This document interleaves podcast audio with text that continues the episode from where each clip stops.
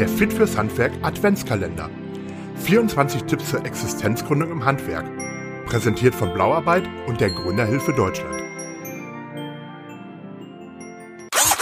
Hallo und herzlich willkommen zum Fit fürs Handwerk Adventskalender. Präsentiert von Blauarbeit und der Gründerhilfe Deutschland. Mein Name ist Henning Schreiber. In der Adventzeit gibt es bei uns jeden Tag einen Tipp zum Thema Existenzgründung im Handwerk. Heute geht es um die Handwerksrolle. Ganz wichtig für einen Handwerksbetrieb ist die Eintragung in die Handwerksrolle. Zulassungspflichtige Gewerke müssen dort eingetragen werden. Die Handwerksrolle wird von der jeweiligen Handwerkskammer geführt. Ist man mit seinem Betrieb dort eingetragen, erhält man von der Kammer die sogenannte Handwerkskarte. Diese benötigt man wiederum zur Gewerbeanmeldung.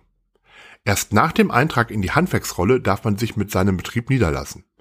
In der Handwerksordnung findet man in der Anlage A ein Verzeichnis der Gewerke, die zulassungspflichtig sind. Gründet man seinen Betrieb ohne einen Handwerksrolleneintrag, kann das eine Geldstrafe von bis zu 10.000 Euro nach sich ziehen.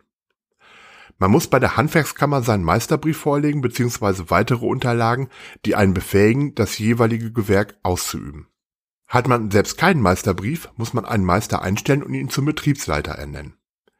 Die Kosten für die Eintragung in die Handwerksrolle sind regional unterschiedlich, in der Regel liegen sie je nach Kammer zwischen 50 und 200 Euro. Der selbstständige Betrieb ist übrigens erst mit der Eintragung in die Handwerksrolle gestattet.